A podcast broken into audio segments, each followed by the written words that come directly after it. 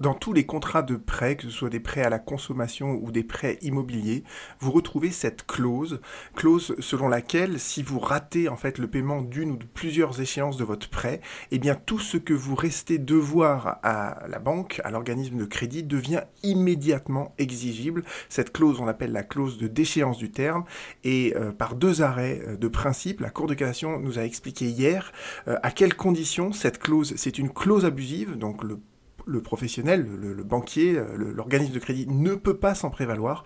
Donc c'est important, c'est des arrêts qui me paraissent euh, essentiels et donc je voudrais reprendre avec vous euh, quelle est la situation, quelle est la question et quelle est la solution. Alors la situation, euh, comme je vous l'ai dit, elle est classique, elle est usuelle. Vous avez un prêt qui est accordé pour un certain terme et à un moment donné, bien l'emprunteur n'est plus en mesure de, de payer une ou plusieurs échéances. Et le contrat prévoit toujours que dans ces cas-là, en fait, bien l'intégralité de ce qui reste dû devient immédiatement exigible. C'est ça qu'on appelle la déchéance du terme. Et si jamais euh, l'emprunteur n'est pas en mesure de tout rembourser immédiatement, eh bien éventuellement euh, ses biens seront saisis, euh, sa maison, si c'est un prêt immobilier, sera saisie et vendue pour que la banque, l'organisme de crédit puisse récupérer ce qu'elle n'a pas pu obtenir auprès du consommateur. Et la question donc qui se pose, c'est à quelles conditions en fait cette clause de la déchéance du terme est une clause abusive? Et surtout, surtout, quel est le rôle du juge euh, dans l'appréciation de euh, cette clause abusive? Et vous allez voir que, euh, justement, la Cour de cassation, c'est un des apports essentiels de l'arrêt qui est de nous dire que, bon, bah d'abord, pour qu'il y ait une clause abusive, il faut qu'il y ait une clause donc, qui crée un déséquilibre significatif entre les droits et les obligations du consommateur et du professionnel. Et c'est le premier rapport, le premier rapport de, de, cette, de ces deux arrêts, c'est que le juge a l'obligation, l'obligation en présence d'une clause de déchéance du terme, il a l'obligation d'examiner si cette clause, elle est abusive ou pas, euh, dès lors qu'il dispose des éléments nécessaires pour cela. Et les éléments nécessaires, c'est quoi? Bah, C'est d'abord le contrat de prêt et puis euh, le montant, entre guillemets, des échéances qui n'ont pas été euh, honorées par, par l'emprunteur. Et surtout, voilà, le juge, il a l'obligation de l'examiner alors même, alors même que personne ne le lui demande. Alors évidemment, c'est pas l'organisme de crédit ou la banque qui va lui, lui demander, mais quand bien même le consommateur qui se défend tout seul devant le juge n'aurait pas pensé à invoquer le caractère abusif de cette clause, eh bien le juge doit le faire d'office, d'accord euh, Il doit le faire d'office. Donc ça, c'est le, premier apport de, ces deux arrêts. C'est pas un apport nouveau, hein. c'est une notion euh, qu'on voyait déjà apparaître dans d'autres arrêts de la Cour de cassation, mais là, voyez, la Cour de cassation a lancé deux arrêts le même jour pour insister sur ce point en disant le juge, c'est pas une faculté pour lui, il peut pas dire je vais pas regarder le caractère abusif de cette clause parce que personne ne l'a invoqué devant moi. Non, il a un rôle actif, d'accord, sur une clause comme ça qui terrible dans ses effets, euh, la clause de déchéance du terme, le juge doit regarder si elle est abusive ou pas. Et pour ça, quels sont les critères, quelles sont les caractéristiques qu'il va examiner? Eh bien en fait, la Cour de justice de l'Union européenne, dans un arrêt très important de 2017, nous avait dit qu'en fait, on apprécie le caractère abusif de cette clause de déchéance du terme en fonction de plusieurs critères. J'en ai essentiellement identifié trois, c'est les trois les plus importants. D'abord, cette clause de la déchéance du terme, elle ne peut être prononcée que lorsque l'employeur, euh, le, le, le, le, consommateur, l'emprunteur a manqué à une obligation essentielle du prêt. Alors évidemment, l'obligation essentielle par excellence, c'est le remboursement des échéances du prêt. Et voyez bien qu'on ne peut pas mettre en œuvre cette clause de la déchéance du terme pour des obligations qui seraient totalement accessoires. Par exemple, dans les contrats de prêt, on vous dit souvent qu'il faut domicilier tous vos revenus auprès de la banque, de l'organisme de crédit. Bon bah si vous n'avez pas domicilié tous vos revenus auprès de l'organisme de crédit, on ne pourra pas mettre en œuvre cette clause de déchéance du terme. Vous voyez, il faut que la déchéance du terme, parce que c'est, elle produit des effets drastiques, elle ne porte que sur l'inexécution par le consommateur d'une de ses obligations essentielles. Et cette obligation essentielle, c'est évidemment celle de rembourser le prêt, rembourser les essences du prêt.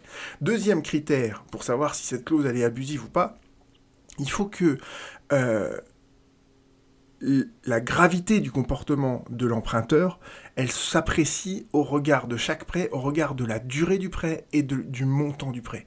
Quand vous prêtez à quelqu'un 300 000 euros et que vous prévoyez une déchéance du terme juste parce qu'il a oublié de, rembourser 1000 euros, vous voyez ce que je veux dire?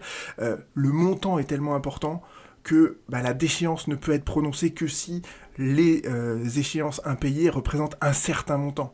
De la même manière, si vous faites un prêt sur 15 ans à quelqu'un, s'il a raté une échéance par mois, sur un mois, vous voyez, ça serait disproportionné, entre guillemets, de, de, de prononcer la déchéance du terme pour un manquement qui n'est pas très grave. Donc le la deuxième chose donc, que va regarder le juge, hein, et ça il doit se livrer à cette appréciation, c'est est-ce que cette clause elle est rédigée d'une telle manière que en fait le moindre petit manquement de la part de l'emprunteur serait sanctionné de manière disproportionnée par cette déchéance du terme au regard de sa durée, au regard de son montant. Et enfin, avant que cette déchéance du terme soit prononcé, soit constaté par le juge, eh bien en fait il faut quand même que l'emprunteur, le consommateur, il ait eu des moyens adéquats de se racheter entre guillemets, de d'effacer euh, le manquement euh, à son obligation essentielle, euh, donc le fait de ne pas avoir payé plusieurs échéances. voilà, est-ce qu'il a la possibilité, par exemple, de, de rembourser plusieurs fois d'un coup juste après, ou vous voyez, de renégocier. Enfin voilà, le juge va regarder s'il existe des moyens adéquats et des moyens efficaces qui permettent aux consommateurs de remédier, aux effets de l'exigibilité du, du prêt. Donc ça, c'est les trois critères que nous donne la, euh, la, CJUE en 2017 et que la Cour de cassation s'approprie. Donc pour regarder si une clause de déchéance du prêt est abusive ou non, on va tenir compte de ces trois paramètres. Et autre apport de la jurisprudence européenne, elle nous dit en fait c'est critères que je viens de vous rappeler, là, les trois critères que je viens de vous rappeler, en fait, on ne doit pas les apprécier de manière cumulative, de manière alternative, en fait, on doit les apprécier globalement au regard de ce qui s'est passé lors de la conclusion du prêt.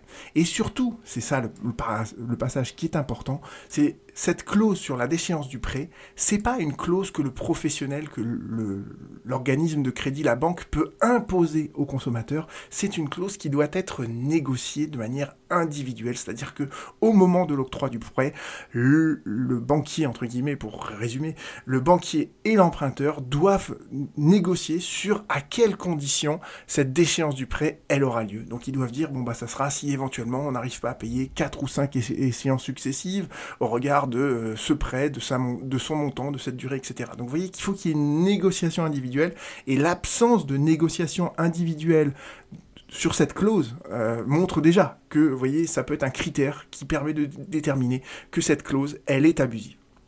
Donc voilà l'ensemble des critères que le juge a l'obligation donc de vérifier et dans les euh, prenons euh, donc maintenant la solution dans chacun des arrêts. Dans le premier arrêt, on vous dit cette clause, elle est abusive. Pourquoi? Parce que en fait, le préavis qui était donné au consommateur, à l'emprunteur pour régulariser sa situation, il était ridicule. C'était un préavis de 8 jours. Il devait en 8 jours trouver l'argent pour euh, rembourser, entre guillemets, les échéances qu'il avait ratées. Vous voyez bien que s'il a raté quelques échéances avant, c'est qu'il peut pas trouver facilement cet argent euh, dans un délai aussi restreint. Donc cette absence de préavis euh, raisonnable, c'est pour la Cour de cassation une clause qui est nécessairement abusive. Et dans le deuxième arrêt, en fait, donc là, pareil, il y avait une exigibilité et la Cour d'appel avait dit ben, j'ai pas besoin euh, d'examiner euh, cette clause abusive et la Cour de cassation lui répond si.